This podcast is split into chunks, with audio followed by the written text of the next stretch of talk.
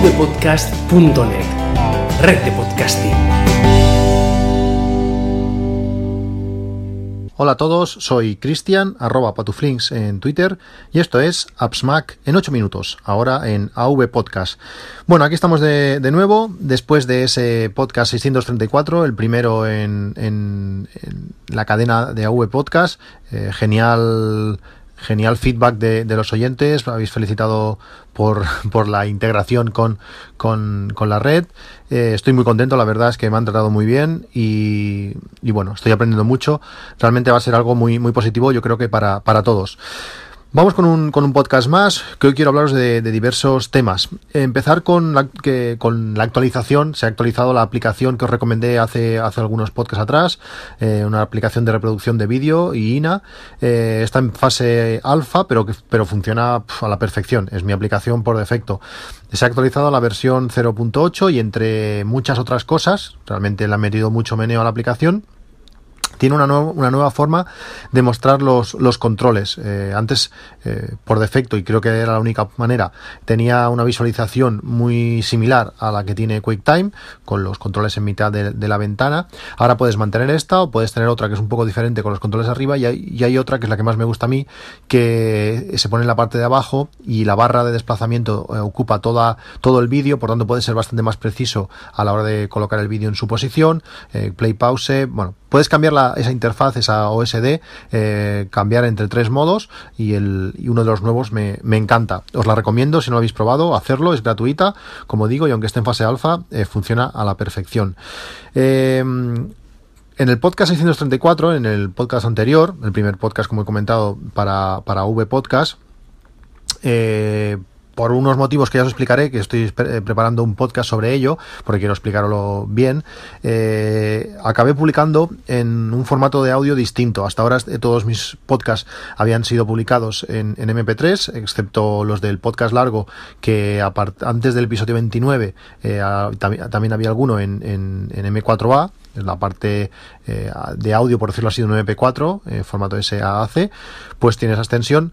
Y mm, al parecer ese formato M4A, algo que no, no había pensado, tiene diversos problemas. Es un formato que está muy bien, mucha calidad, poco tamaño, pero al parecer eh, la cabecera, la información de ese, de ese archivo, eh, lo que dura, supongo que la calidad con la que está y bueno, algunos datos más, en vez de estar al principio del archivo, físicamente, lo primero que cuando empiezas a descargar el archivo, lo primero que, que te debería bajar sería esa información, está al final. Y con ciertas aplicaciones, eh, bastantes podcatchers, tiene problemas a, la hora de hacer streaming de ese, de ese audio. Si no tiene los datos suficientes, hasta que no ha podido bajar todo el archivo, eh, no puede obtener la información que necesita, por tanto no puede hacer streaming hasta ese momento. Si ya has descargado todo el archivo, pues ya tiene menos sentido. La gracia es que empiezas a escuchar desde el instante cero. Tú pulsas y ya debería empezar la reproducción. Pues como digo, con ese formato M4A, eh, tiene problemas y he añadido un, par de acciones más a mi, a mi workflow para la publicación en, en AV Podcast que codifica el, audio. Eh, de momento he decidido eh, exportar el audio en, en MP3 a calidad 96 kilobits por segundo en mono ya me diréis si os parece buena calidad, si, si lo subimos a 128, aunque siendo estéreo eh, yo creo que es, que es exagerado. 96 es una, una buena relación de calidad, podríamos bajarlo a algo menos, pero yo creo que 96 puede ser el, esa balanza entre tamaño y calidad eh, adecuada. ¿Qué más? Quería también hablaros de otra actualización, la actualización de Tapforms, esa aplicación que os hablé en un podcast anterior también, eh, a principio de años, donde, donde me dio por ordenar cajas y las tengo aquí bien ordenaditas y bien catalogadas con esta aplicación. Con Tapforms puedes crearte pues tu propia base de datos eh, a tu medida, eh, una, un campo que sea pues para leer códigos QR, otro campo pues para no sé en qué habitación están las cajas, otro campo pues que sea el contenido de cada caja, bueno, lo que se te ocurra y se ha actualizado por fin, aparte de muchas otras, de muchas mejoras, eh, puedes hacer condicionales más, más completos, puedes decir si este campo está vacío o si este campo contiene este tipo de datos, puedes utilizar con diferentes tipos de fechas, bueno, hace un montón de cosas, pero para mí creo que la cosa más interesante es que por fin permite la sincronización entre dispositivos mediante iCloud. Eh, antes utilizaba dos sistemas, que podías elegir. Uno era por, eh, por, proximidad de dispositivos, que no funcionaba mal, y otro era mediante un servidor de IBM que podría provocar gastos, ya que para poder utilizarlo te eh, obligaban a introducir tu tarjeta de crédito. Este caso no lo llega a probar nunca. Y sí que he utilizado, como digo, la, proximidad, por proximidad y funciona realmente bien. iCloud, pues con iCloud funciona aún mejor, eh, va muy rápido, siempre está todos tus dispositivos están sincronizados y para tener pues tus bases de datos de lo que se te ocurra es una aplicación que está genial. No es no es barata, eh, hay versión para iOS y versión para, para Mac, pero, pero bueno, si la tenemos, yo creo que ahora mismo no hay ninguna solución más completa que, esta. Os dejaré los enlaces en la descripción del podcast. Si no habéis probado esta aplicación, pues hacerlo, que realmente está, está bastante bien. El único problema que tiene iCloud, y pasa con todo, es que si estamos utilizando eh, la aplicación entre varios miembros de la familia, por ejemplo, me gusta tener sincronizado pues la base de datos de las cajas, lógicamente, con, con mi mujer, estar los dos, pues iCloud no sirve. Ella no tiene acceso a mi, a mi iCloud, por tanto, eh, es un problema. De momento, aunque he estado probando unos días eh, la sincronización con iCloud, he vuelto a la sincronización por proximidad y así todos podemos tener sincronizados los, los, registros de estas, de estas cajas.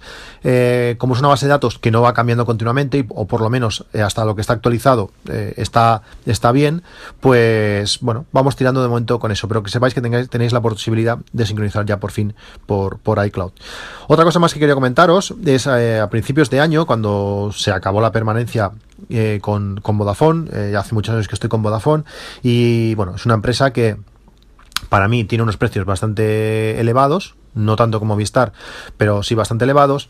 Pero tienen la facilidad de bajarse un poco los pantalones en cuanto eh, intentas o quieres irte a otra, otra compañía. Si no eres muy eh, como diría yo, eh, bueno, si no te importa, pues pasar ese mal rato una vez al año, pues puedes conseguir eh, precios competitivos. Al final es igual que, yo que sé, ir a trabajar, que dices, bueno, no me apetece, pues también puede ser lo mismo, pues ir a negociar con, con ellos precios mejores. Si haces ese esfuerzo, realmente las condiciones son buenas. Puedes conseguir precios hasta el 50% y tener, bueno, pues yo digo, buenos precios, buena cantidad de datos y, llamadas pues casi limitadas. ¿A, ¿A qué voy? Pues con la última última negociación, por decirlo así, de precios, eh, tengo de mi línea 20 gigas. 20 eh, gigas es una cantidad de datos eh, bastante, bastante decente. Estos días o estos últimos dos o tres meses que hace que tengo estos datos, he tirado de, datos del móvil a saco, sin miramientos. si es YouTube, YouTube. Si es streaming de, de de vídeo, streaming de vídeo, eh, John B a Tutiplen, eh, bueno, sin problemas y no he conseguido pasar de 12 gigas. Por tanto, para llegar a los 20 tiene que ser algo muy, muy especial o tener el móvil enchufado a la, batería, porque luego es eso. Eh, hasta ahora el problema eran los datos, pero ahora ya el problema es la batería. Cuando tiras tanto de datos, eh, el consumo aumenta. Por tanto, con esa tarifa que tiene Vodafone L, creo que es, o si tenéis Yoigo pues, y tenéis los 25 gigas, pues casi lo mismo. son datos ya bastante, bastante respetables. más de 20, bueno, 20 para mí ya es, ya es mucho, eh, más de 20 me parece ya innecesario. Contento con eso. El otro día vimos por, por Twitter, un usuario de Twitter, no recuerdo ahora cómo se llamaba, lo siento, eh, que había comprado un, un AirPod individualmente. Se le había perdido uno y había, había comprado pues el que, el que le faltaba. Para que lo tengáis en cuenta, si se os pierde uno de vuestros AirPods, el precio iba incluido, son de 87,10 euros. Mm, bueno, eh, mirando que los AirPods, los dos juntos con su caja, son 170, pues si multiplicamos 87,10 por 2, pues sale bastante más y además no tienes caja. Bueno, que lo sepáis que la broma puede perder un AirPod eh, puede salir puede salir caro, tenerlo tenerlo en cuenta. Por último, quería comentaros lo de una aplicación, eh, Weather Underground. Es una de las aplicaciones para mí más completas sobre, sobre el tiempo que, hay. Da muchísima información, mucha información que dan otras aplicaciones, pero tiene algunas cosas extra, como por ejemplo... Eh, puedes seleccionar eh, pues temperaturas que tú quieras, condiciones de viento, de humedad, de precipitaciones que tú desees. Por ejemplo, él le llama para salir a correr y con, esa, con esos datos te dice si es un buen momento para correr o no y cuándo, y cuándo lo será. La aplicación realmente está, está genial, es preciosa, pero tiene un pequeñito problema, que en mi caso es gravísimo, que desde hace un año o, dos quizás, que es cuando intenté probarla, siempre en mi posición y 200 kilómetros a la redonda o más, eh, no hay datos. Te dice, no hay datos para tu posición. Eh, ¿Cómo puede ser? Tú buscas eh, las estaciones que hay cercanas a mi posición, a mi casa, y salen pues no sé, a 5 kilómetros igual hay 10 estaciones. Además, una de ellas es la mía. En la Netatmo, la estación, la estación meteorológica Netatmo, permite eh, mandar estos datos a, esta aplicación. Supongo que los hace público de alguna manera y Weather Underground la, la, utiliza y tampoco tiene datos. Eh, ¿Cómo puede ser? Es, incomprensible. En su momento, pues estuve mirando, les mandé un, una, un mensaje o bueno, un feedback a los, a los programadores. Eh, no tuve respuesta, por supuesto. Eh, bueno, volví a probar al mes, volví a probar a los seis meses y hoy no sé por qué he llegado de rebote por una publicidad o no sé qué y he vuelto a probar y tampoco. ¿Cómo puede ser que no se miren nada esa aplicación? ¿Cómo puede ser que no, que no dé datos de, de, estaciones meteorológicas, no sé, a 200 o 300 kilómetros de mi casa?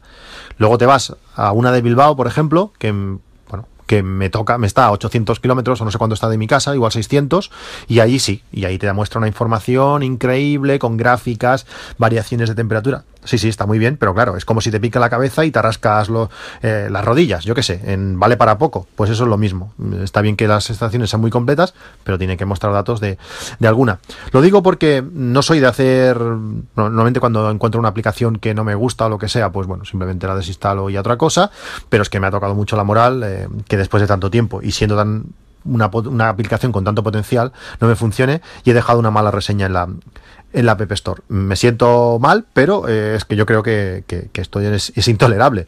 Eh, sí que es gratuita, o por lo menos una buena parte, con publicidad, pero es que este tipo de aplicaciones me encantan y me hubiera gustado eh, utilizarla. Bueno, pues esto es todo por hoy. Tengo unas cuantas cosas en el tintero. lo dejaremos para un próximo capítulo. Gracias por, por seguir ahí después del cambio al parecer ha funcionado todo bastante bien, quitando lo, de, lo del streaming por el cambio de tipo de, archivo. Pero bueno, estamos, bueno, estamos, estoy muy contento y, feliz por pertenecer a, a V Podcast. Pues esto es todo, hasta un próximo capítulo y hasta luego.